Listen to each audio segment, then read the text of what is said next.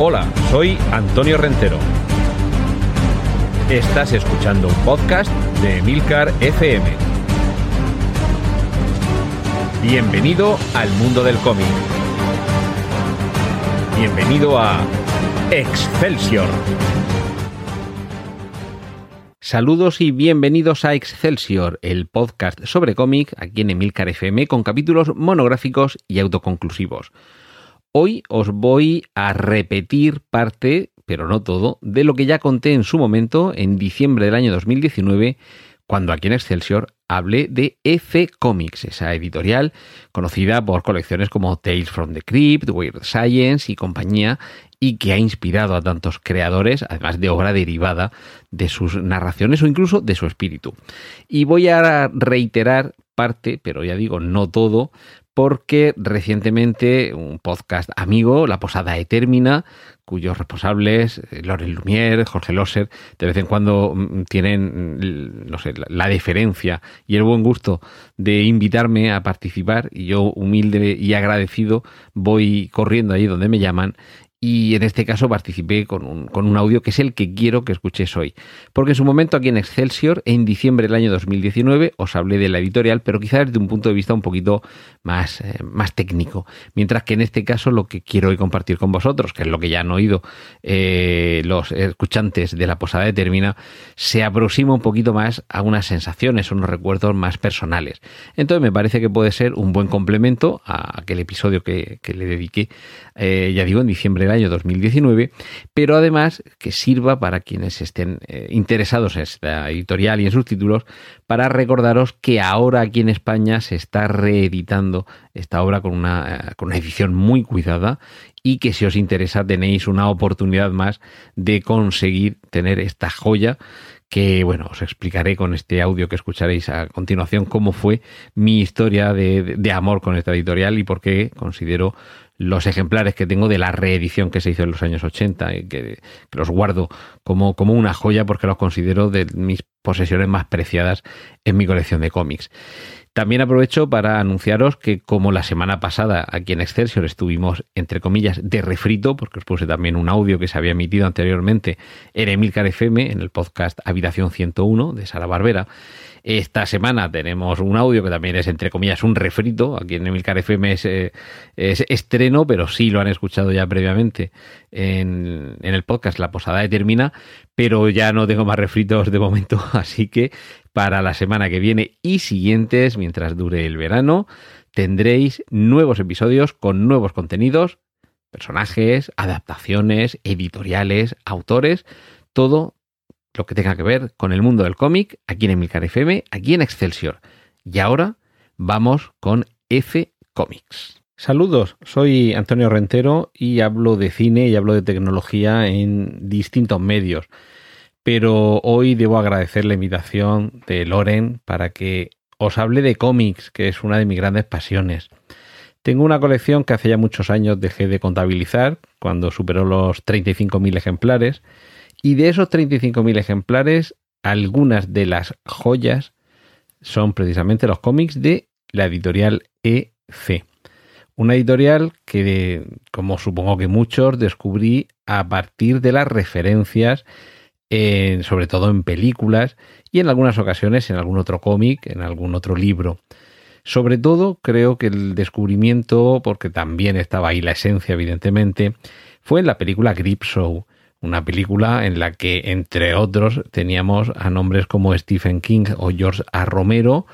y que evidentemente se inspiraba, copiaba, el nombre Cripso procedía también de ese Tales from the Crypt, una de, las colecciones más, eh, más famosas seguramente, y, esos episodios, esas historias que también guardaban mucha relación con lo que solía suceder en las colecciones de la EC Comics. Esa moraleja, ese giro final, ese protagonista que resulta recompensado con un daño que nadie se esperaba, esa sorpresa, ese morbo, esas imágenes incómodas. Y que yo, fijaos, mm, sabía que existía la película, pero cuando se estrenó en el año 82 tenía 12 años y no me dejaban ir a ver esas cosas, pero sí pude hacerme con el cómic porque, entre otras cosas, su autor, el autor de la adaptación al cómic, el grandísimo Bernie Wrightson, era, sigue siendo, uno de mis autores favoritos. Y claro, descubrir que estaba involucrado en todo aquello fue para mí magnífico. Todavía faltarían un par de años para que yo comenzara a coleccionar cómics en serio. Ya tenía unos, unos cuantos, quizá, no sé, a lo mejor mil o algo así. Pero bueno, con 12 años eh, no, no podía hacer mucho más con la paga que me daban y con los cómics, con los tebeos que había en mi casa y que sobre todo eh, había recibido como regalo de, mis propios padres. De hecho, yo antes de ir al colegio aprendí a leer leyendo los tebeos de Asterix. Soy de, de, esa generación que conoció los grandes clásicos de la literatura con joyas literarias juveniles, pero junto a toda esa cultura más o menos elevada o popular, estaba esta otra subcultura a la que poco a poco fui accediendo con, con, la publicación aquí en España de las revistas para adultos, algunas de las cuales me permitieron conocer los trabajos posteriores de autores como Wally Wood, por ejemplo, que sería uno de los habituales eh, décadas antes o años antes en las publicaciones de la EC Comics. Es decir, que, que, de nuevo, como sucede en muchas ocasiones, es eh, la devolución o la evolución del referente cultural la que nos lleva a conocer el origen. Y por esas épocas, mediados de, los 80, finales de los 80, cuando todavía, aunque existía Internet, pero no estaba al alcance de los usuarios domésticos, la única forma en la que yo podía conseguir cómics más allá de lo que se editaba en España era a través de unos catálogos, eh, Advance, Previews, que llegaban mensualmente a tu casa, una especie como de guía telefónica gigantesca, repleta de todos los cómics, libros, películas, camisetas, juguetes y de todo lo que se os ocurra de, de, de este, de esta mercancía para, para freaks que se iba a vender, no sé si era dos o tres meses posteriormente en Estados Unidos. Y yo iba marcando ahí en ese catálogo y me iba gastando gran parte de mi paga en, en, lo que hoy es esta colección que me rodea mientras os estoy hablando desde mi estudio de, ya digo, más de 35.000 cómics. Y ahí, en ese catálogo,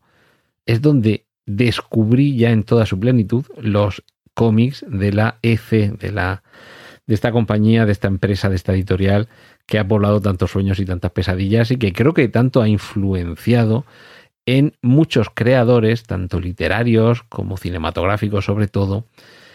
porque ha configurado, creo yo, una, una estirpe de creadores que en su infancia o en su juventud leyeron estos cómics, crecieron con esa simiente dentro y la, eh, la, evolucionaron, la evolucionaron cuando fueron capaces de crear ellos mismos otros productos, ya sea cómics, películas, libros o videojuegos. Es decir, que de nuevo volvemos a que nos está llegando mascada la influencia por parte de unos pioneros. Y, ya digo, estábamos a mediados finales de los 80 cuando descubro una de las varias reimpresiones que se han hecho de estos cómics que se publicaron eh, en los años 50, en los años 60, pero que décadas después fueron conociendo estas reimpresiones que hicieron que muchos pudiéramos conocerlos. En mi caso, las ediciones que yo tengo, la edición que yo tengo, pertenece a Russ Cochran, fue el, editor que decidió ir sacando una selección mm, que yo la fui descubriendo en ese catálogo, me fui haciendo primero con los números, porque algunas ya habían comenzado a, salir, pero casi todas las pillé desde el principio, porque sobre todo comenzaron a, salir a partir del año 90-91, aunque ya previamente sí que es cierto que hubo ediciones a finales de los 70 y en los años 80. Esa es la suerte que tuve, la de poder engancharme a una reedición que periódicamente, cada mes, iba apareciendo un número nuevo de distintas colecciones. Para mí los primeros eran eh, Tales from the Crypt, The Vault of Horror, The House of Fear y Weird Fantasy y Weird Science. Pero ya digo, esas eran las que estaban saliendo en los años 90, 91. Pero al mismo tiempo, de las ediciones que ya habían aparecido eh, en los años 80, estaban volviendo a redistribuirse. Así que de esa forma es la que pude llegar a Crime Suspense Stories, Incredible Science Fiction, Weird Science Fiction, algunas otras eh, que realmente por un afán completista, pero, pero debo decir que tampoco son de, mis favoritas, que era más bien, ya que estamos teniendo los, vamos a tenerlos todos, pero por ejemplo Panic, eh, Frontline Combat, algunas otras de estas colecciones estaban más dedicadas, los Two Fisted Tales y demás, que estaban dedicadas a una temática que realmente tampoco me atraía demasiado, como podía ser los piratas, por ejemplo, o, las narraciones de guerra, tipo hazañas bélicas, que, bueno, en, ocasiones se disfrutaba del dibujo, sobre todo. En muchas ocasiones la historia, si ya la, temática no te entusiasma, sí que es cierto que, era un poco, ya digo, el, afán completista y también porque eran poquitos, hubieran sido, que os voy a decir yo, 60 ejemplares, pues seguramente ni lo hubiera intentado. Pero como sabía que no eran demasiados eh, ejemplares, en algunos casos, es que es que, eran realmente muy, muy poquitos. Por ejemplo, psicoanálisis, eh, me parece que eran cuatro números, extra eran también otros cinco, eh, los de piratas eran, eran seis o siete. Eh, bueno, digo, bueno, vamos a pillarlos. Y sobre todo había, había algunos que también estaba, estaba ahí la, la génesis de Mad, esa revista que precisamente justo antes de empezar a recibir estos catálogos con, con estos cómics ya conocía no recuerdo ahora bien cómo, cómo llegó a mis manos, pero ya conocía esta revista. Y, luego me sorprendió ver que el origen de MAD estaba también en F, es decir, al final un poco como que todo nos llevaba a F. La, mayoría de las historias, eh, debo, debo, confesarlo, son muy facilonas, muy, muy ramplonas. Eh, no quiere decir que sean malas, quiere decir que estamos hablando,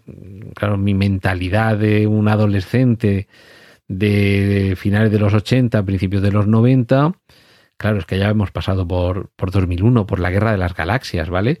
Es que mm, en, cine de terror ya quedaba muy atrás Psicosis. Mm, estábamos en la época en la que ya eh, incluso Freddy Krueger o Jason o las películas de Halloween de, Carpenter ya empezaban a formar parte del pasado reciente.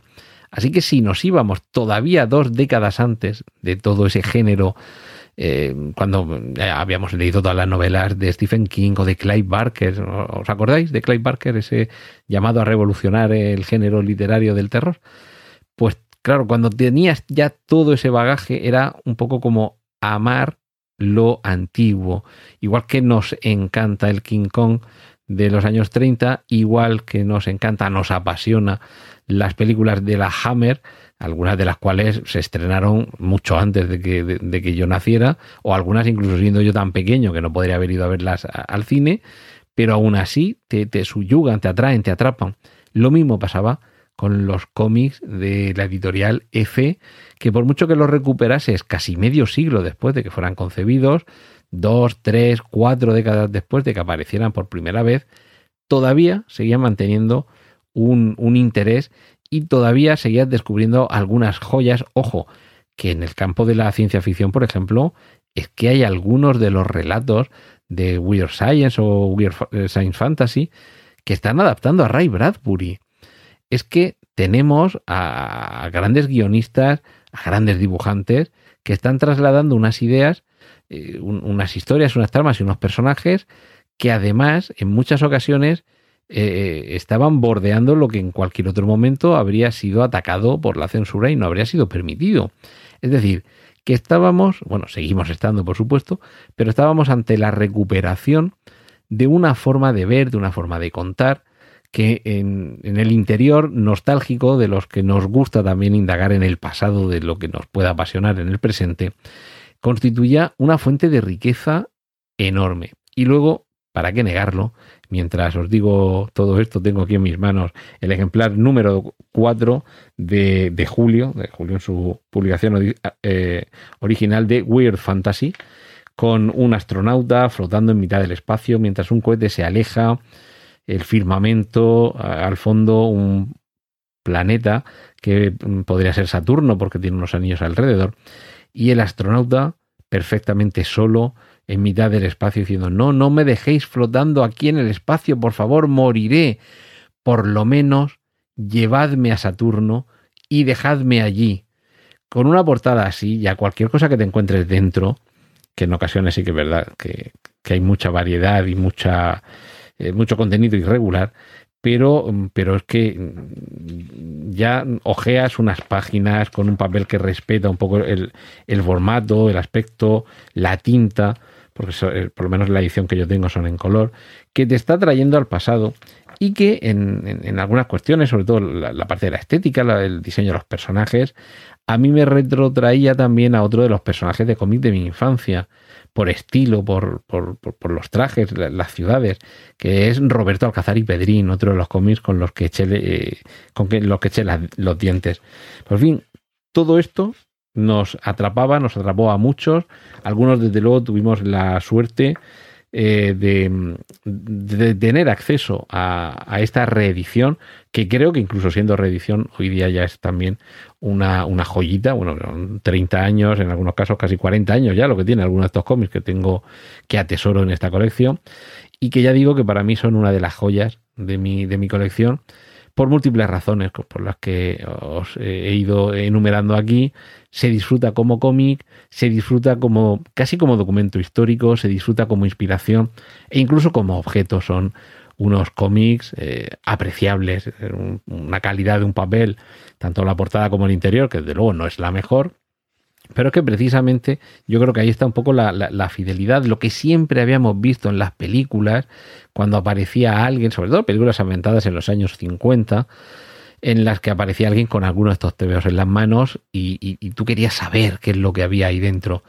Pues eh, os debo decir, para los que os hayáis aproximado de manera tentativa, sin tener mucha idea de lo que hay aquí, que os va a atrapar, que son eh, unos cómics que llevan escritos, dibujados, pensados, en, algunos casos 60, 70 años y que continúan vigentes como, como entretenimiento, como lectura de terror, como lectura especulativa y sobre todo como una muestra de ingenio en un momento muy concreto, muy particular, sobre todo en el caso de la ciencia ficción, un poquito menos, pero también en el caso del terror, en el que eh, tanto la exploración de otros planetas como los límites de la tecnología parecían al alcance de lo imposible, y sí que es cierto que además con esta estética tan particular, esos cohetes, esas naves espaciales tan propia de, las películas también de, serie B, es que resulta cautivador ese futuro que se imaginó en el pasado y que nunca llegó a convertirse en realidad y que sin embargo, como esa que es la peor de las nostalgias, la de lo que nunca sucedió, nos atrapa irremisiblemente. Loren, muchísimas gracias por permitirme esta oportunidad de hablar no solo de una de mis pasiones en general, que son los cómics, sino de una de mis pasiones concretas y con nombre, que es la colección, las joyas de la EC Comics. Espero que con este programa amplíes nuestra información, ampliéis nuestra información sobre, sobre estos cómics tan entrañables y tan deliciosos y que enganchéis a muchísimos y que se difunda la, la palabra de esta familia que constituyen esos personajes que nos presentaban las historias de miedo, eh, de los cuentos de la cripta y las historias de la cripta y compañía, que al final de esa mano huesuda es eh, de la que queremos llegar a los reinos del espeluzne. Muchas gracias y un saludo para todos.